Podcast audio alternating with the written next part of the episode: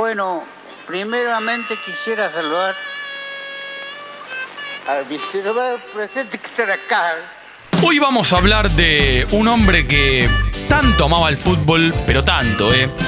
Que se terminó retirando un viernes de frío a los 38 años, jugando para un equipo de la tercera división del fútbol argentino en un Acasuso cero, Defensores de Belgrano cero. Antes de haberse retirado así, sin embargo, el Chango hizo un par de cosas lindas. El burrito sencillo va solito al corral. Hoy en Estadio Azteca, Ariel Arnaldo Ortega. Buscando el amo bueno que te dé libertad. Sí, bueno, primero un gusto estar acá en el estadio. La verdad que uno se siente muy cómodo, que bueno, me extrañaba, me quería volver, me quería volver, me quería volver y no había forma. Agarré, me saqué un, un pasaje, me fui a retiro, me saqué un pasaje. Y, los pibes, los compañeros que estaban al lado mío me decían, no, no te vayas, no te vayas, que vos vas a-". Ya veían ellos que, yo tenía, que tarde o temprano ya me estaban a punto de subir, pero bueno, ya la desesperación y bueno, la nostalgia y todo. Un remate muy justo, con una justicia impecable del pibe Ortega. Se viene Orteguita, atención Orteguita, golazo.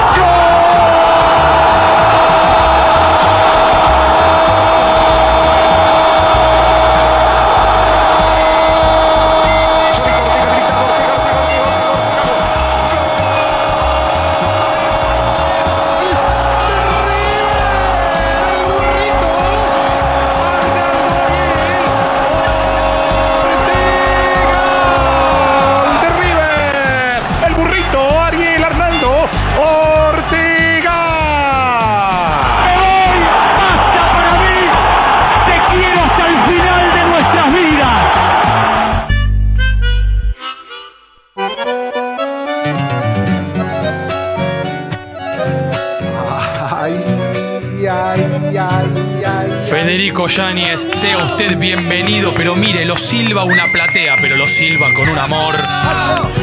Bueno, acá estamos. Ignacio Fusco, ¿cómo estás? ¿Bien? Bien, en un momento, en un momento insuperable, traje como corresponde mi banderín. Además, hablando de la vida del burrito Ortega, la de banderines que tenemos. Antes de que me lo preguntes, ustedes seguramente ya se lo deben haber preguntado, pueblo de Estadio Azteca. La canción que están escuchando es La Taleñita, una samba del chaqueño palavecino, una de las canciones favoritas justamente del burrito Ortega. ¿ah? Se esconden toditas, ya no hay ninguna, ya no hay ninguna. Yo traje el banderín de un hombre que a él lo marcó, el River, de un hombre que para él había sido un padrino. Te traje un banderín de un River de pasarela. Mirá, ¿Cuál de todos? Porque hay varios. A ver, pará. ahí está. Mirá. Juan Pablo Carrizo, Jonathan Maidana, Alexis Ferrero, Adalberto Román. La firma de Adalberto Román está un poquito medio como tachada, ¿no? Porque justo Es cuando, le- cuando la pelota aparece, la toca con la mano y no llega a firmar bien. Efectivamente, Paulo Ferrari, la mitad de la cancha, yo les pido por favor que se pongan de pie. Yosemir Araón Bayón, El peruano. el peruano. Y después Walter Acevedo, que yo nunca sé cuál es. El pelado. El que tiene ¿Cuál es, uno rapado, con cejas muy profusas, una barba un tenue así, muy parecido a Hugo Barrientos. Ah, bien. Imagínate. Sí, sí, sí, sí, sí. Que en la época de explosión de Twitter, Acevedo era eh, muy bulleado por los hinchas de River con una, una manera de escribir su, su apellido. Bien, y luego tenemos un par de firmas más en el banderín que te obsequio, Federico. Roberto Pereira, Eric Lamela, Mariano Hugo Pavone y Ariel Arnaldo Ortega. River de Pasarela, presidente. JJ entrenador. River 2, Colón 1, 4 de diciembre de 2010, decimoséptima fecha de la apertura 2010, en Santa Fe, victoria de River, último partido de Ariel Arnaldo Ortega en el club que tanto lo amó, lo reemplazó en el entretiempo, que no está la firma, pero ya la vamos a conseguir. Rogelio Funes Mori. Estamos hablando del prólogo del descenso. Efectivamente. Porque después lo, lo desarrollaremos eh, en demasía. eh, Ortega se salvó. Ortega se salvó este año 2010, el año en el que, antes de que estuviera JJ, estaban Astrada y Hernán Díaz y ya no pudieron soportar, ya no sabían cómo manejar justamente la enfermedad de Ariel Ortega, de la que vamos a hablar con muchísimo respeto, pero también con muchísima información. Vamos a cambiar de, de vereda, vamos a ir a un momento más grato en la vida de Ortega. Si ah, hablamos- no te gusta mi banderín. No, no, me O sea, gusta. Me habla de que. Ignacio, está acá colgado, mirá. Ah, Todo lo que vos me fuiste dando los voy poniendo. No como vos que te los llevas a tu casa y los usás individual. Yo acá uno al lado del otro. Mirá qué lindo. Pero sabes qué lindo comer arriba del Eh. banderín de Loma Negra. Eh, uh, un día tenemos que hablar de esos equipos. De los viejos nacionales, tipo Germinal de Rawson. Gran equipo que en un momento el gráfico es una nota porque era el equipo que más había viajado en todo el país. Muy buena nota. Pero bueno, ese es otro tema. Vamos al momento más grato. ¿Y tu banderín de qué es? Si viajamos a los años 90, Sí. no como ahora que podemos hablar de varios equipos. Ponele, Si vos decís los 2000, ¿cuál fue el equipo argentino Ujú. o con muchos argentinos en Europa por antonomasia? Decís dos. Y eh, bueno, Lazio en algún momento. Ah, 2000, no. De los perdón. 2000. 2000. Hay dos equipos para mí que tienen argentino patear al techo. Bueno, Valencia en un momento, subcampeón de Champions. La cosa no sé si Hay más, hay más. Uy, hay 2000. Uno en España y uno en Italia. La década de 2000. Caramba. Salvame. El Villarreal en España, un Bien. montón. Bataglia, Palermo, Riquelme, Arrobarrena, casi una filial de Boca. Creo que hasta Caña estuvo jugando en Villarreal. Sí, sí, sí, Y, el, claro. o- y el otro es el Inter. Ah, claro, sí. Todos. Todos. Todos. Todos, directamente todos. Si vas a los 2010 ahora, depende del momento, podés decir, Barcelona tuvo algunos bastantes, eh, Real Madrid supo tener también, quizás está como más repartido de cuatro, Benfica quizás podría ser sin duda un equipo plagado de argentinos, pero Bien. si vos vas a los 90, viajás a Italia, El Parma. exactamente, Ignacio Foco. pará, ¿y trajiste también la camiseta? La rayada. Sí. La que tenía Parmalat, que ahora podemos decir Parmalat porque no existe más. Claro. La trajiste la camiseta Oh, también. mirá que- mirá, toma. No, mira la camiseta del Parma, me vuelvo loco. Es más, eh, es una bastante particular. A ver. Antonio Benarribo. Antonio Benarribo, muy bueno. Bueno, pero Benarribo no está en el banderín que te voy a dar porque es eh, el único título que Ortega ganó jugando en Europa. Buen dato, no lo tenía, en serio. Supercopa de Italia de 1999. Ortega venía de naufragar decididamente en Sampdoria. No había tenido antes una buena experiencia en Valencia y recae en un Parma que tenía. Quizá como cobijo emocional a Hernán Crespo, compañero de él en Copa Libertadores en 1996, obviamente en River y también en la selección. Bien. Gana Parma 2 a 1. Le gana un Milan que tenía Sebastiano Rossi, Alessandro Costacurta, Paolo Maldini, El Guli, No, muy bueno. Demetrio Albertini, Shevchenko, Bierhoff, fuera. Esa, la, la delantera de esa final era Shevchenko, Bierhoff, Wea. Muy lindo. Descontrolado. ¿Estaba Verón en el Parma? No, No, en ese momento no. ya no. ¿Cuál es el equipo del Parma? Sí, Buffon, bien. Saliula Sisi, de Costa de Marfil, lo tuve que buscar, claramente no lo recordaba. Lilian Turam, el capitán. Claro. Fabio Canavaro. Sí. Diego Fuser. Mediocampo. Michele Serena. Alem Bogosian, campeón del mundo con Francia. Bien. Dino Baggio. No Roberto. No, Dino. no, no, sí, sí, sí. Dino. El hermano perdido de Tony Kukoc. Ariel Ortega, Marco Di Baio y Hernán Crespo. Goles justamente de Crespo. Antes había hecho el Guli en la apertura del marcador y lo cierra en el suplementario Alem Bogosian. Así que tenés Fede. Parma para vos. Lo podés disfrutar. Es hermoso. ¿Y sabés quién era el técnico? De Parma, a ver, fines de los 90. No tengo ni la más idea. Alberto Malesani. Algo así como una suerte de Juan Carlos Coprío Fito de la Pica, ¿viste? Esos técnicos que van rotando por todos los equipos de la categoría. Bueno, Malesani está en ese club. Bueno, hermosos banderines los que hemos entregado. Nos hemos obsequiado dos banderines de la vida de Ariel Ortega. El último partido de Ortega, partido al que yo hacía referencia en la intro, fue el 30 de marzo de 2012. Ortega había jugado 12 partidos en All Boys, 27 partidos nada más en defensores. En defensores metió 4 goles, todos absolutamente de penal. Y acá entra la que quizás sea la tesis o una de las dos tesis que me parece que van a cruzar todas las historias que vamos a contar en este nuevo episodio de Estadio Azteca.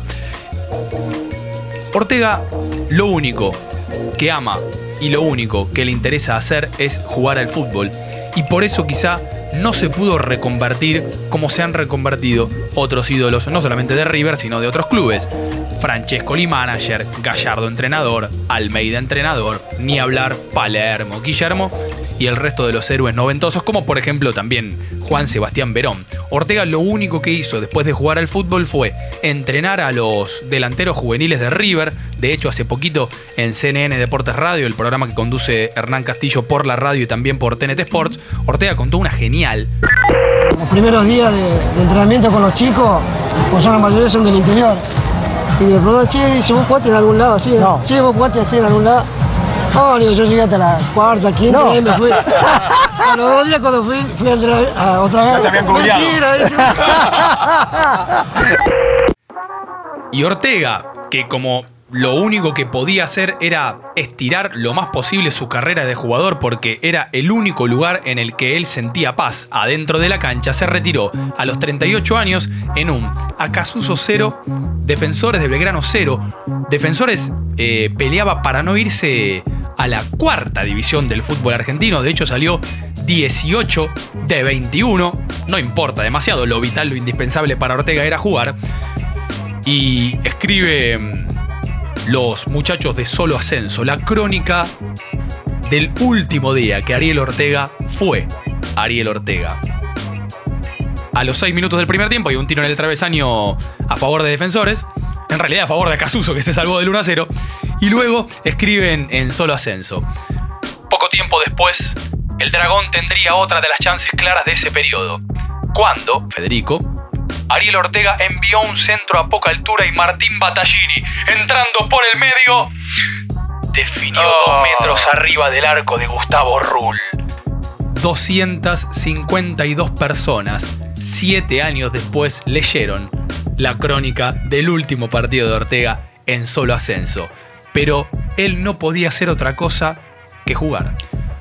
A Ortega hay que dividirlo casi como si fuese Jesús o Jekyll y Hyde, que se entienda.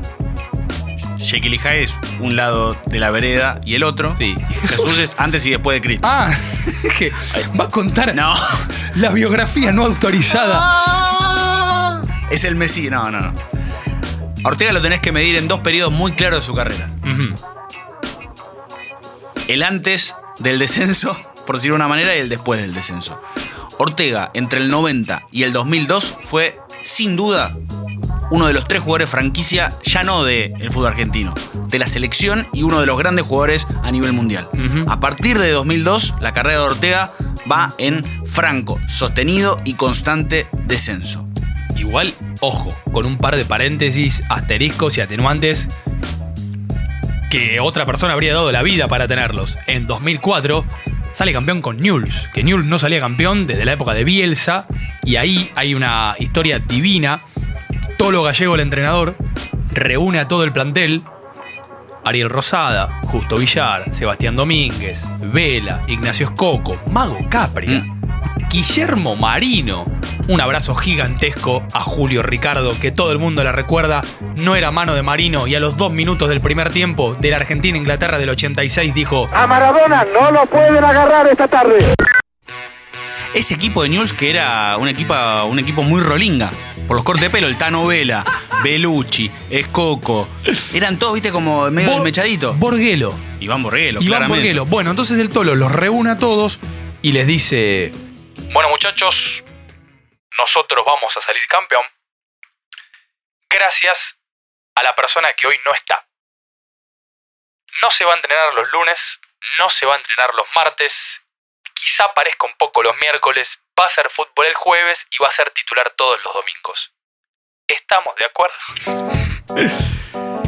Tolo Gallego, uno de los responsables de mimarlo, de quererlo, de cuidarlo, de ser campeón con él, pero por supuesto, pero también, y acá vamos a abrir otra rama de este árbol frondoso, que es este nuevo capítulo de Estadio Azteca, también otro de los técnicos que lo subía arriba de una camilla, le hacía el arrorro el miércoles a la mañana porque Ariel había salido el martes a la noche, eso después, bueno, fue una enfermedad que explotó, pero lo vamos a, a explayar en un ratito. Ya que empezamos por este lado, vamos a ir justamente por el después.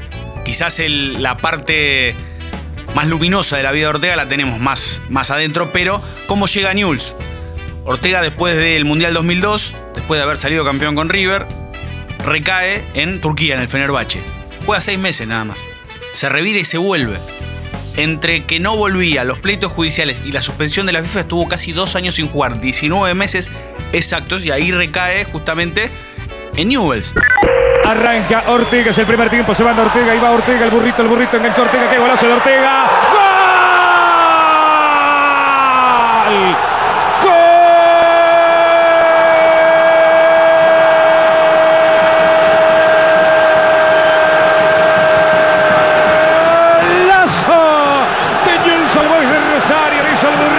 Ortega, desplegó talento, jerarquía, ingenio en el área, magnífica definición. Gana Newell's, final del primer tiempo. Ortega, Newell's 1, Olimpo 0. El Tolo Gallego, un técnico que lo había visto de juvenil, en la reserva, como asistente técnico de pasarela en River, como técnico. Recuerden el River campeón invicto del 94, el técnico era el Tolo Gallego, porque Pasarela ya se había ido al seleccionado. Y después termina teniendo el Ortega en la selección. Ortega que no, no es tenido en cuenta por River en ese momento, al punto tal que se lo hace pagar dos veces a River, con dos goles. El famoso penal de pone la plata. Pero también con ese golpe que fue sacar campeón a Newell's, un Newell's que ya iba por el sexto año de presidente de uno de los tipos más oscuros que tuvo el fútbol argentino a nivel dirigencial. Y mirá que hubo tipos oscuros. Pero el caso de Eduardo López, que estuvo desde el 98 hasta el 2012 como una suerte de unicato, haber sacado campeón a ese equipo fue un mérito enorme de Gallego, de Ortega y de un plantel con muchísimos chicos salidos de las inferiores que fue quizás uno de los pocos momentos luminosos de la segunda vida deportiva de Ortega. El otro sin duda fue el torneo que gana con River en 2008, donde él y Bonanote prácticamente que se cargan el campeonato al hombro y lo terminan rematando en un monumental que desbordaba, porque imaginen la situación, River hacía cuatro años que no salía campeón, para lo que es, o lo que era en ese momento la historia de River, cuatro años sin salir campeón, era una eternidad. Y tanto Ortega como Bonanote hicieron de ese equipo un equipo volador que tenía a Diego Simeone como entrenador, un Simeone que había debutado como técnico en Racing, que había pasado a estudiantes, que salió campeón en un torneo quizá de los más impredecibles de los últimos años, con el partido final con Boca, en donde Ricardo Lavolpe lo pone a Matías Cajáis con dos partidos en primera en una final, y desgraciadamente para Cajáis y para los hinchas de Boca, termina siendo protagonista de el segundo gol de Estudiante de La Plata, el que termina cerrando justamente el campeonato. En ese 2006, Ortega por primera vez, sin nombrarla, reconoce su enfermedad. El papá de Ortega, hay una nota impresionante que hizo en aquel momento Santiago Gómez en el diario Le con una de las hermanas de Ortega. Nota en la cual la hermana de Ortega cuenta justamente que el papá de Ariel era alcohólico. Y en aquel 2006, en aquel campeonato, Ortega mete el gol que yo creo que más recuerdan, a ver, 6 de 10 hinchas de River. Y acá hay que subrayar la importancia y la rareza de que recuerden este gol, porque Ortega tuvo tantos momentos impresionantes en un fútbol en el que no existían los volantes interiores, el falso 9, la salida limpia del fondo. El fútbol antes era el arquero ataja, el 6 te pega, el 9 es Batistuta y uno es la gambeta. Y Ortega fue, para los que nos criamos en los 90, justamente la gambeta. Y en aquel 2006, Ortega es suplente en un 1 1 contra Belgrano, novena fecha de aquella apertura. River de Gerlo y Lusenhoff, Paco Gerlo. dirigía Pasarela. Yo, yo vi a Gerlo de 9. Gallardo el enganche, Falcao y Higuaín, la delantera de River, buenísima. Entra por Víctor Zapata en el segundo tiempo, Ortega. Termina ese partido, reconoce la enfermedad y luego, por primera vez en su vida, se somete a una rehabilitación por 35 días. ¿Cuál es el primer partido que juega Ortega luego de haber reconocido por primera vez que era alcohólico? River contra San Lorenzo de Almagro. River va ganando 3 a 0. Llueve en el Monumental. A San Lorenzo lo dirige Oscar Alfredo Ruggeri. El arquero es Sebastián Saja. Faltan 20 minutos, sale Belucci. Entra Ortega y hace esto. Aquí ataca San Lorenzo, marca Eduardo Tucho, despeja sacando la pelota para Ortega que capoya, quien hace el cuarto gol. Se la lleva contra el área. me muero, Por arriba, Chaco, la tiró por Coquillana. arriba.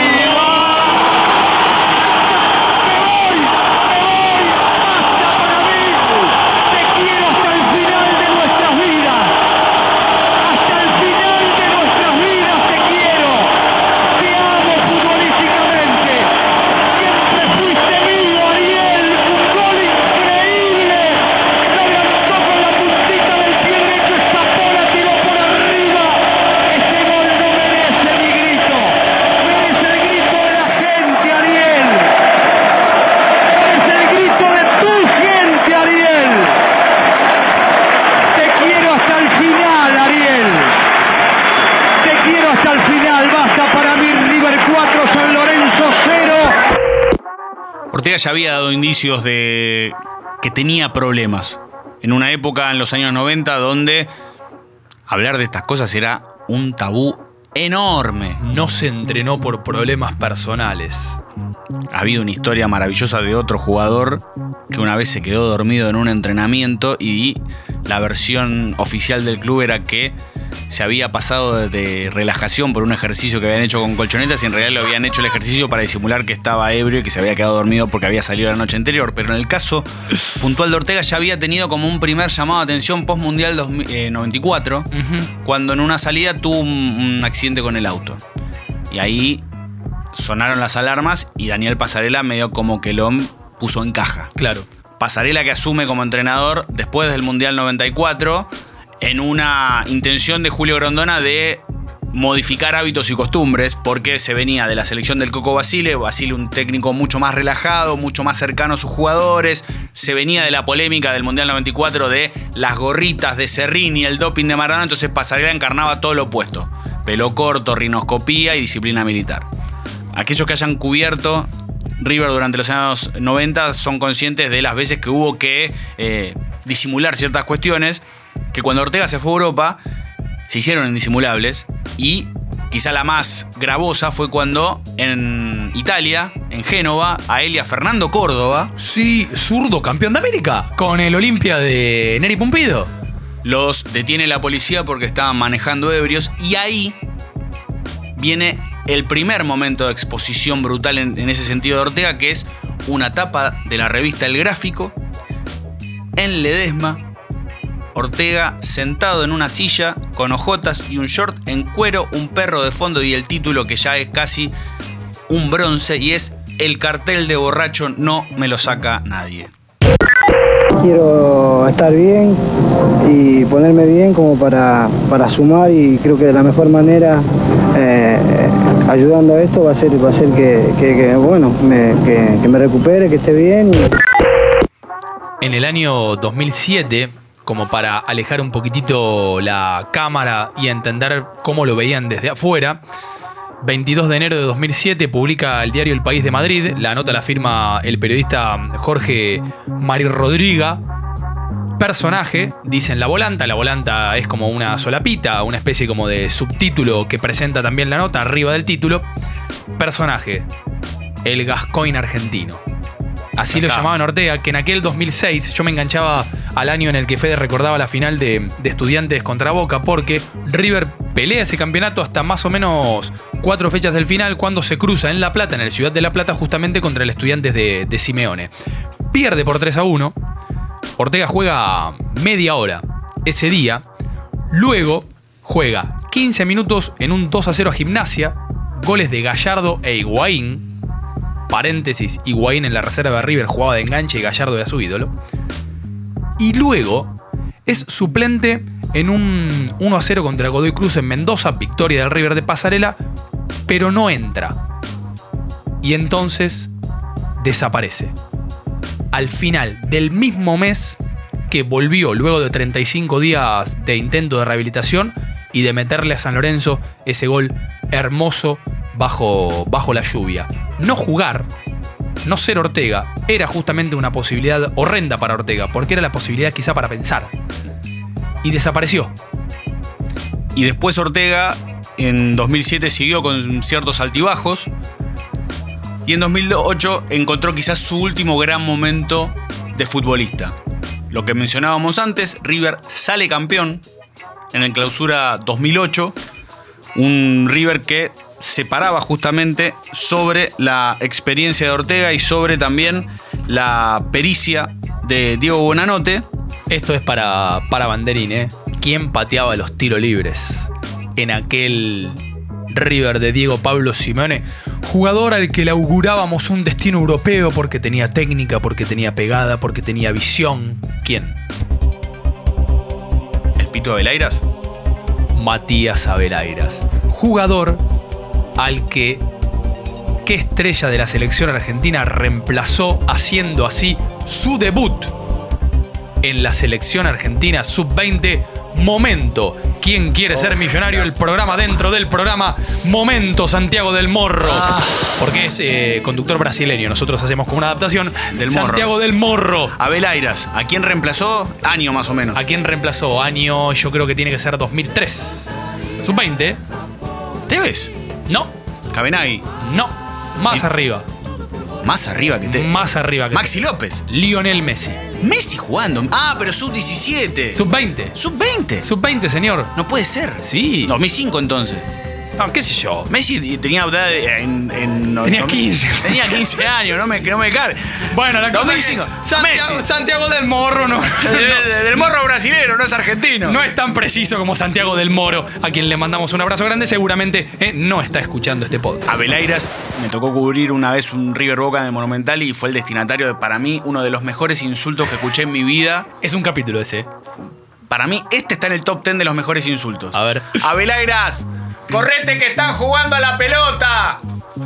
Pobre Pitu. Pobre pi- Una técnica, una pegada hermosa, pero también. Igual llegó más, a- más arriba que vos y que yo, así que no le podemos decir absolutamente nada. No sé, viejo, yo estoy en Congo. Pero volviendo a ese 2008, mientras River transitaba ese torneo que salía campeón, en abril se da una situación que hoy desgraciadamente es muy habitual, pero que en esa época desgraciadamente era igual de habitual, pero se escondía mucho más, que es las denuncias por violencia de género. Artega estaba casado con la madre de sus hijos, con Danesa Molineri, ¿Qué que año, ¿Qué año habías dicho? 2008. 2008. En abril lo denuncia por violencia de género. ¿Cómo se llamaba la pareja? Danesa Molineri. Ortega vivía en Martínez, recae en un juzgado de familia, le impiden durante 30 días acercarse a 300 metros de su casa, de su mujer, e incluso casi lo internan. Lo internan, pero ¿por qué? Porque, producto de los Por- excesos que tenía por el consumo de alcohol, se tornaba inmanejable. O sea, por. no, no, obviamente no, no sé el término legal, sería por peligroso. Peligro para sí mismo. Ah, mi- ah mirá. No terminó ocurriendo, pero, repito, eso pasa y en el medio seguía jugando y ganando. En 2007, él se había internado en la clínica Flor de Maipo, en Buin, una localidad que queda a 42 kilómetros de Santiago de Chile durante el receso del fútbol argentino. Tardó dos meses, justamente entre la pretemporada y bueno, la vuelta al fútbol, en volver, en volver a jugar. Volvió a jugar en la apertura 2007, o sea, él todavía seguía, seguía en River. De hecho, esa vuelta después de la rehabilitación, en realidad intento de rehabilitación, por lo que estás contando, fue justamente también contra San Lorenzo, el San Lorenzo de Ramón. Eh, de hecho, mete un gol de penal, River empata, empata 1 a 1, es el semestre en el que la rompe toda contra Boca. River gana 2 a 0 en el Monumental. Caño a paleta. El día del caño. A buscar la pelota para allá va Ariel Ortega. Belucho para quién, para gusto. Aquí la tira Ortega. Qué libre Belucci, ¿eh? Se viene Falcao. Falcao. Caranda. Y esta jugada es muy linda, la verdad que con Augusto, ¿eh? Que con Augusto lo entendimos muy bien. El siguiente torneo de 2008, la apertura, es el, el inicio de lo que empieza a ser la, la caída de River, porque River sale último en ese campeonato. Claro. Sí, sí, sí. Porque es clausura 2008, River campeón, apertura 2008, River. De campeón a último. Claro. Clausura que gana Boca. Una apertura que gana Boca. Sí. Y ya en 2009 no lo separan de River, o sea, lleva tres periodos, los separan. ¿Dónde va a parar? Bueno, Independiente Rivadavia. ¿Quién era compañero de Ortega? Ahora te hago el momento Santiago de Moro. Yo a vos. Cristian Fabiani. No. Volante técnico. Sí. Volante técnico de que tenía técnica. Sí, sí, no sí, que ahora sí, es. O sea, ahora es técnico en algún, mo- en algún punto es un técnico. Eh, surgió de River, con muy poquito recorrido, mucho ascenso, Sí. y que hoy está trabajando con un entrenador que ha ganado prácticamente todo. Uy.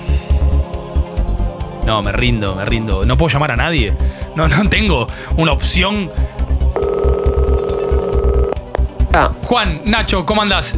No, escuchame un segundito, porque estoy, estoy al aire. Tengo que contestar una pregunta. Eh, volante que jugó con Ortega en Independiente Rivadavia de Mendoza y ahora es ayudante de campo de uno de los técnicos más gloriosos del fútbol argentino. ¿Vos la sabés? creo que es Hernán Buján. Ah, dale, gracias Juan. Te veo mañana, dale, beso grande. Hernán Buján, ¿Viste qué grande? Mira, Juan de Natale, hincha de boca. Te responde, mira, con un juego de River.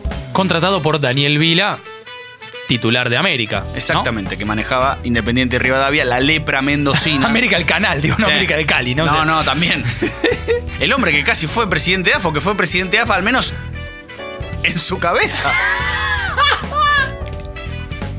Entonces, ¿en qué momento había sido la denuncia?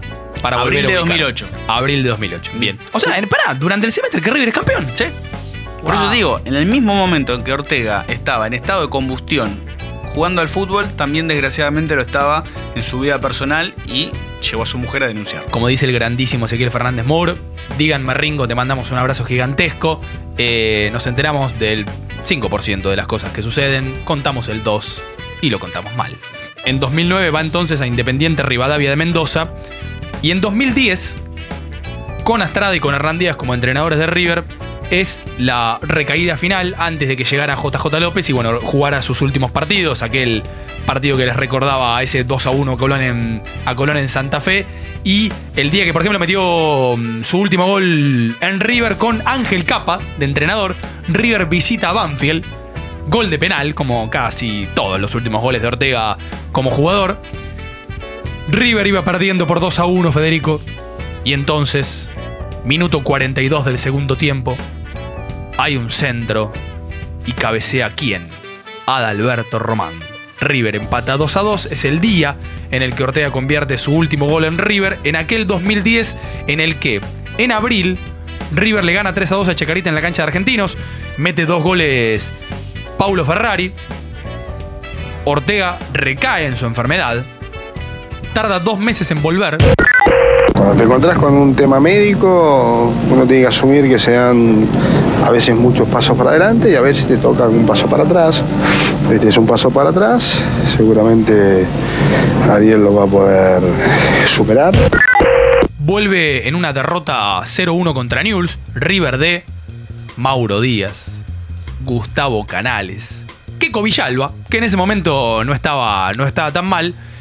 Y entonces, Pará, ¿vos sabés eh, con quién están casadas las hermanas mellizas de Mauro Díaz?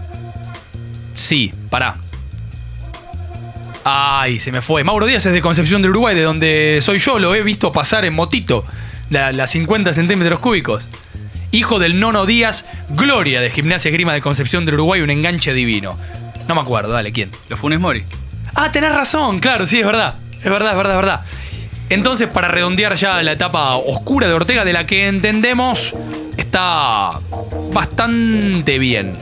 Al menos desenganchado. No sé si públicamente. Claro. No, sé, no sé en lo privado, en público al menos no, no pasa lo que pasaba antes. Claro. Y entonces, bueno, Ortega llega dado vuelta a un par de entrenamientos. Astrada y Hernandíaz le dicen, así no. Lo vuelve a hacer. Un día no va.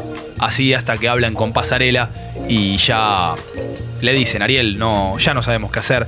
En parte también, y yo creo que para cerrar la etapa, la etapa mm, dolorosa de Ariel, porque el fútbol siempre se ha creído suficiente, porque el fútbol es, creo que el lugar más reaccionario del país, porque el fútbol es machista, y entonces el fútbol nunca creyó que alguien podía necesitar ayuda. El fútbol debía resolver lo que en el fútbol sucedía. Y entonces todo esto que vivió Ortega fue parte en culpa porque no ibas a meter un psicólogo adentro de un plantel, ¿eh? porque eso es de, es de locos. Y finalmente Fede le dice mm, Ariel Ortega a Hernán Díaz en un momento, ya cuando había pasado todo el tema de la rehabilitación y él ya se estaba medio yendo en River. Ortega le reconoce a Hernán Díaz, padrino de uno de sus hijos. Me alejé de las personas que, que quería. La verdad que la, la hice mal, pero bueno, Ortega ya estaba un poquito mejor ya después obviamente de haberse ido de, de River. Y Ortega ya recuperado en 2003, en la víspera lo que fue su despedida, la tercera despedida que tuvo un jugador de River en el Monumental. Despedida de verdad, no la demora que estaba por contrato, ¿eh? Bueno, Beto Alonso, Enzo Francescoli, Ortega, Cabenagui y la demora que estaba por contrato. Andrés Burgo, quizás el escriba oficial de River en los últimos años, Sí, obvio. que tiene Ser de River, que relata cuando se va al descenso, la final, cuando River le gana la final de la Copa Libertadores a Boca en 2018, y que acaba de sacar River para Félix, un relato de él para su hijo. Hubo un cruce en Twitter genial. Él escribe la final de nuestras vidas, o sea, eh, la crónica de- del viaje de River a Madrid, bueno, la victoria, qué sé yo. Y bueno, la chivea en su, su cuenta. Escribí este libro, no sé, comprénlo, qué sé yo. Y aparece inmediatamente un hincha de boca y le pone: ¿Por qué no escribís un libro de cuando se fueron al descenso? Y el flaco le pone abajo la tapa de ser de River. Ahí está. Justamente Andrés le pregunta, ¿qué te enseñó el vestuario? Todo, porque encima el fútbol me pasó en la parte más linda de mi vida entre los 17 y los 35 años. Lo que más destaco es el compañerismo, los utileros. Siempre fui de llegar temprano a los entrenamientos para tomar mate con ellos. Son gente especial, no tienen maldad, son los que más aman al club. Eran mi psicólogo, me daban el mate y hablaba con ellos. Lo que más extraño es tomar mate con los utileros, estar acá adentro. ¿Fuiste o vas a algún psicólogo? Le pregunta el flaco. Bien. No, nunca, nunca fui a terapia. A veces si tengo que hablar algo, lo hablo más tranquilo con los amigos de mi pueblo. Tenemos. Tenemos un mensaje. ¿Y desde cuándo nosotros tenemos mensajes? No, eh, ¿en serio? En Estadio Azteca. Bueno, nada, oyentes que nos aman, a ver. Eh, estuve en un mundial con él eh, y realmente me, me pone, me pone muy feliz todo el logro que, que, que tuvo, que tuvo después, de, después de su paso por, por, por River y en Europa y lo que va a seguir demostrando la calidad argentina en todo el mundo. ¿no? Eh, quiero, quiero felicitarlo y decirle que lo quiero mucho, que, que para mí siempre va a ser un placer enorme poder encontrarme con él, que por más que haya barreras que algunos no quieran, yo voy a, yo voy a seguir queriendo al burrito que estuvo conmigo en, alguna vez en, en una habitación y que hemos hablado de un montón de cosas, porque es un chico que sabe lo que quiere y es un chico que, que es muy inteligente, de verdad.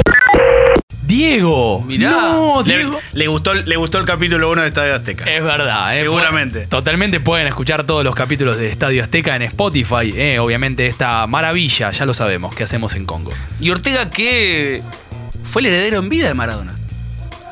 Hubo una larga fila de el próximo Maradona a nivel local y a nivel mundial.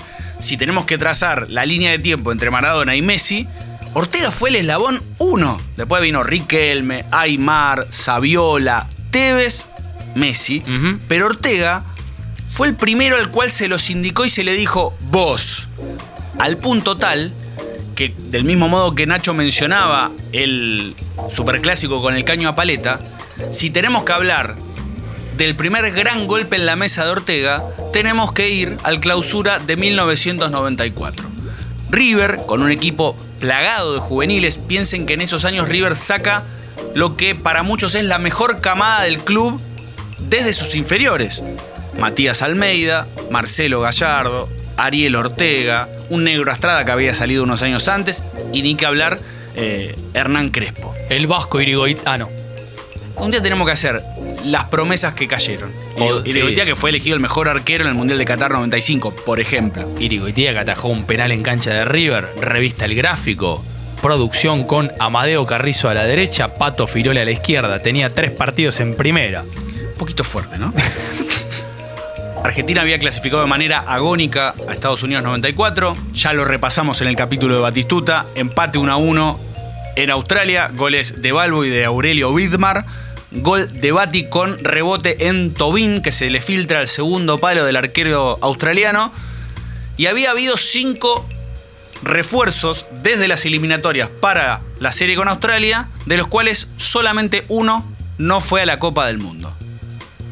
McAllister. Exactamente, Carlos Javier McAllister, Javier en realidad porque Carlos es el nombre de su padre que se le daba a sus hijos, Carlos Javier, Carlos Patricio e incluso se le dio a Carlos Mauricio, un primo de los McAllister. Carlos era el padre, los otros eran Patricio, Javier y Mauricio. El Colorado McAllister sufrió sin duda el mayor baile que Ortega le dio alguna vez a algún jugador. Sí, cancha de boca. Lo sacó loco al punto tal que es el día de hoy que McAllister está convencido que ese partido lo sacó del Mundial, cosa que nunca habló con el Coco Basile, pero que está convencido que fue así. Es más, lo tuvo Basile como técnico en Racing y nunca le consultó por el tema. River ganó 2 a 0, todavía había visitantes. Saben que los visitantes se cortaron 15 años después, pero en ese momento imagínense un Boca River en Bombonera con River ganando 2 a 0, un gol de Ortega que festejó levantando las rodillas mirando justamente a la cabecera donde estaban los hinchas. El otro gol fue de Hernán Crespo, un, un tiro de Torresani que lo tapa el mono Navarro Montoya, que pega en el travesaño y que Crespo lo termina empujando con la cabeza. Bueno, ese partido fue el salto que le dio Ortega a llevar la camiseta número 17 para ir a la Copa del Mundo. Ojo, ya había debutado en la selección. Un partido contra Alemania en Miami. Argentina le gana por 2 a 1 a Alemania. ¿Golazo de quién? Orange Bowl. No, no, no vale porque acabo de buscar el partido. Eh, 15 de diciembre de 1993. No, me lo acuerdo. Golazo de Hernán Díaz. Afuera del De área. Afuera del área. Totalmente. Hernán Díaz, Mola y Balbo de cabeza Argentina con Goicochea, Hernán Díaz, Sergio Vázquez, Ruggeri y McAllister, Perico Pérez, Alejandro Víctor Mancuso, Caña, Leo Rodríguez y arriba Balbo y el Mencho Ramón Ismael Medina, Bello el goleador sin vergüenza. Que es un gol de taco a Perú en las eliminatorias, en taco de aire. Taco de aire divino. Argentina gana por, gana por 2 a 1. Vamos un segundito, o un segundito, a viajar al pasado. Primer gol de Ariel Ortega con el manto sagrado. Silvani que se acomoda, Silvani que quiere, hasta el fondo, el toque al medio, le queda Ortega, Ortega, Ortega, gol.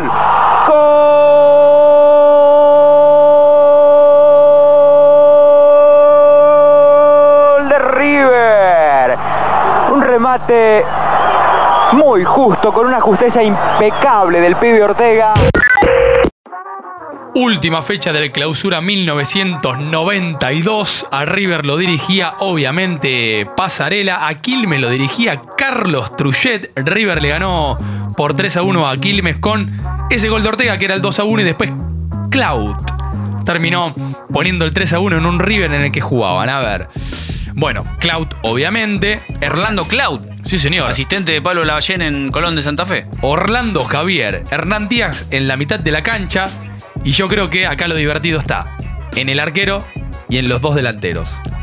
El arquero de River, Gato Miguel. Gato Miguel. Y arriba, Miguel, pará. Miguel que eh, la torre le hace un golazo. Un golazo. para de abrir paréntesis. en un. Boca River, la, la foto del gráfico desde atrás, la cara de Miguel como diciendo, ¿ah? Sí, es verdad. ¡Golazo! Gato Miguel en el arco y en la otra orilla del equipo que dirigía Pasarela, arriba, Ramón Ángel Díaz y uno de los jugadores. Esto debe ser porque es amor de infancia, pero seguramente era horrible. Pero yo lo quiero, a Walter Cookie Silvani. Que fue goleador de un torneo con Argentinos Junior cuando Argentino jugaba en el Malvinas Argentina de Mendoza y estaba esponsoreado justamente por la provincia de Mendoza, que tenía la camiseta Adidas con las tres tiras que bajaba desde el hombro para abajo. Hay una crónica muy linda, pero muy linda que escribe la periodista colombiana Lina Vargas en la revista Libro Don Julio, una colección que, que edité y cofundé con Federico Basaún, entre otros periodistas y amigos, Victoria Irene, Jorge Benjardino. La crónica se llama, el perfil se llama en realidad, El burrito Ortega tiene canas. La tesis que trabaja Lina en base a una serie de historias, yendo a verlo jugar a Ortega al senior de River, uno de los jugadores que más partidos jugó en el senior porque decían, ¿querés ir a jugar a la pelota? Y Ortega decía, sí. o sea, básicamente, cómo se vive cuando lo único que amas y te interesa hacer ya no se puede hacer más. Pero, bueno, tenés 45 años. Y escribe Lina a modo de Wikipedia hermosa. Primero fue Arnaldo Ariel Ortega, nacido el 4 de marzo de 1974 en Libertador General San Martín, Ledesma, provincia de Jujuy hijo de José Antonio Ortega y Mirta Monroy, él soldador en el ingenio Ledesma, después trabajador en el área de mantenimiento de River, y ella, apodada La Pocha, ama de casa. A ambos, ya fallecidos, el hijo les hablaba de usted. Hermano de Mónica y Analía, que hoy viven en Tucumán. Amigo de unos pocos, los mismos, desde la infancia. Primero fue el Changuito, el niño que jugó al fútbol en la cancha de tierra frente a su casa. Primero, en diciembre de 1991, fue Ortega Ariel Arnaldo, el delantero que debutó en primera división al minuto 86 de un partido entre River y Platense, el jujeño de 66 kilos y un metro 68 que 11 meses atrás había viajado de Ledesma a Buenos Aires a integrar las divisiones inferiores del club. Primero fue Orteguita, el chico que sintió tanta nostalgia de su casa que trajo a su familia consigo a un departamento en Roosevelt y Cabildo que River le alquiló. Luego, en diciembre de 1993, escribe la cronista colombiana Lina Vargas en la revista Don Julio, el periodista del gráfico Gonzalo Abascal fue a Ledesma, donde Ortega pasaba vacaciones, y escribió... La figura del River puntero volvió a su pueblo. Allí lo conocen por sus gambetas y lo identifican con un apodo. En la foto, escribe Lina, no lleva camisa y tiene los ojos adormecidos de una mañana calurosa. Está en la puerta de un almacén llamado Despensa el Burrito. Entonces, fue el Burrito Ortega. Perdieron la pelota y la van sacando justamente para Mauro Díaz. Gran pelotazo Ortega habilitado para mí. Ortega cara a cara con el arquero y ta, ta, ta, ta, ta, ta, la tiró por arriba. Viene, viene.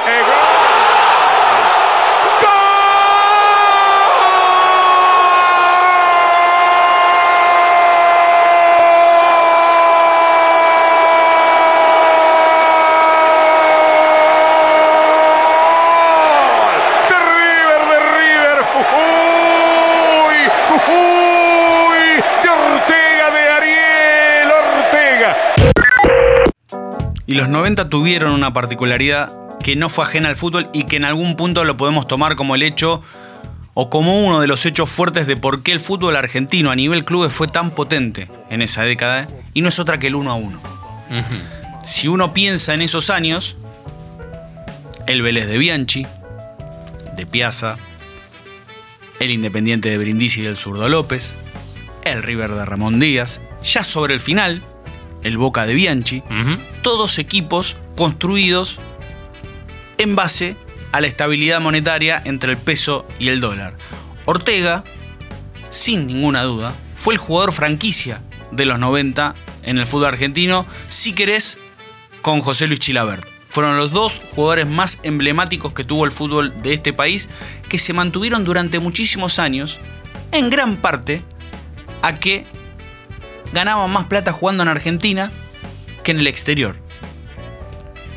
Ortega además, en consonancia con Juan Román Riquelme, alguien que en esta etapa preelectoral, estamos grabando este podcast justamente en la previa de las elecciones en Boca, pero en una de las tantas notas que dio Riquelme, La magia de Lionel Messu.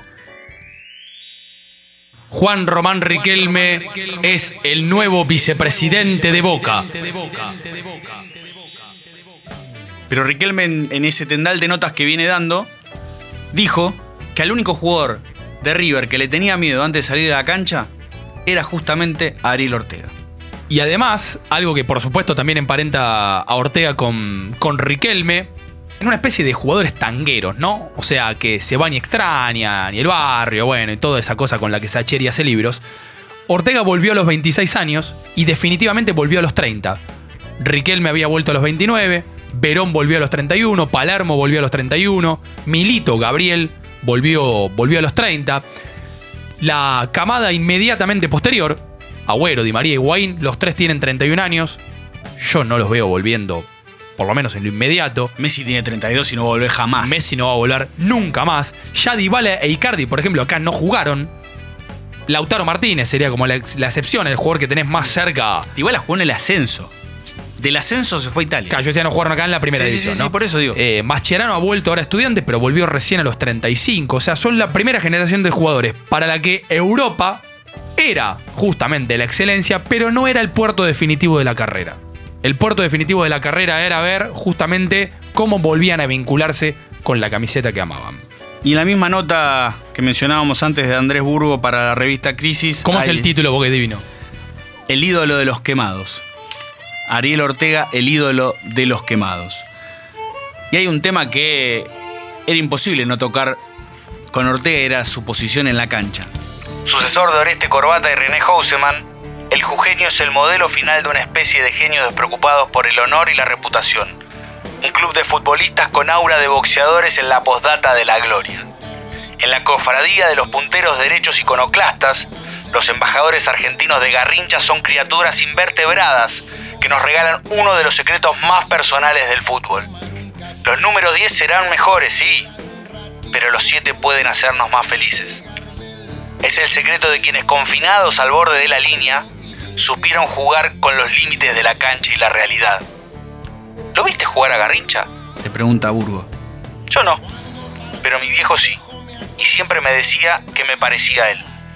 Pero lo que más me acuerdo es que me decía que Pelé jugaba bien porque tenía a Garrincha al lado. Me quedó eso, que Pelé era bueno por Garrincha. Hay una historia de Bevermil, yo sé esta, donde, bueno, justamente aparece la enfermedad, aparece el alcoholismo y en realidad, en lugar de, de preocuparnos y de intentar entender qué se podría haber hecho en aquel momento, al contarlo a la distancia, nos parece todo más bello. Un día, River concentra en el Monumental. Ortega sale a la noche, obviamente, escapándose. Nos encanta imaginarlo que se va por la ventana, ¿no? Pasando un pie, luego pasando el otro. Acompañado por, bueno, un empleado del club que es quien me cuenta esta historia. Volvieron a eso de las 6 de la mañana, 6 y pico. Se levanta el mediodía, River juega a eso de las 3, 4 de la tarde. River 6, Unión de Timoteo Gribol 0, 4 goles de Ariel Arnaldo Ortega. Pereira. Pereira. El burrito.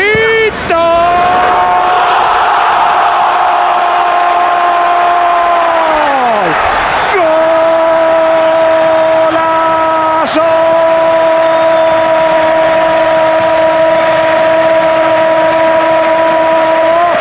Del burrito de River. A los 37. Espectacular, maravilloso, notable, fenomenal. Ariel Arnaldo Ortega. River 6, Unión 0. Bueno, primeramente quisiera saludar al vicepresidente presente que está acá. Como siempre decimos, esta es eh, nuestra versión, nuestro recorte, en este caso de El Burrito Ortega, un jugador sin duda que trasciende a la camiseta de River, más allá que es la que más lo representa, es de esos jugadores como Bocini, como Riquelme, que es transversal. El amor es homogéneo, más allá de algunos momentos particulares de hincha de otros equipos, son esos jugadores queridos y queribles. Si te tengo que recomendar algo, las coordenadas son tres. Entre dos años, 98 y 2000, Ortega deja tres perlas que son imposibles de no apreciar. Búsquenlo, como siempre, YouTube, buscador que deseen. Las coordenadas son estas. Ortega, Valencia, Barcelona, un gol que le hace en el Camp Nou delicioso. Sampdoria, Inter, una pinchada a contramano del ritmo con el cual venía el arquero. Y el último, Ortega, Chile, Santiago, un gol que hace con el seleccionado por eliminatorias para Corea y Japón 2002, en donde le tira un caño en el área grande a Pedro Reyes, se la puntea a Nelson Tapia y pone el primero de un 2 a 0 en Argentina a Chile, a pesar de que solamente fue un 2 a 0, le dio un baile de novela. ¿De dónde vienen los gambeteadores? Se pregunta el negro Fontana Rosa en el libro No te vayas campeón. ¿Son terrícolas? ¿Son alienígenos? Porque, aparentemente, escribe el negro, nadie les enseña a gambetear. Nadie puede elaborar un gambeteador. ¿Aparecen o no aparecen? Puede ser que aprendan algo copiando, mirando a otros que también lo hacen, o que consigan esa extraña relación con la pelota de tanto estar con ella. Pero hay muchos otros jugadores que se pasan 24 horas pateando y no consiguen ni mínimamente algo parecido. Los gambeteadores tienen otra relación con el equilibrio, con el sentido del tiempo, con la inercia. ¿Tendrán un radar? Se pregunta el negro Fontana Rosa. Como el de los murciélagos. Un radar que les permite pasar entre codos, rodillas y manotazos sin chocarse con ellos. El burrito parece que frena y sigue. Parece que sigue y frena lleva el cuerpo hasta una inclinación de no retorno y regresa. Es una especie de criatura cartilaginosa, sin huesos, invertebrada. El jugador que más me ha divertido de todos los que vi.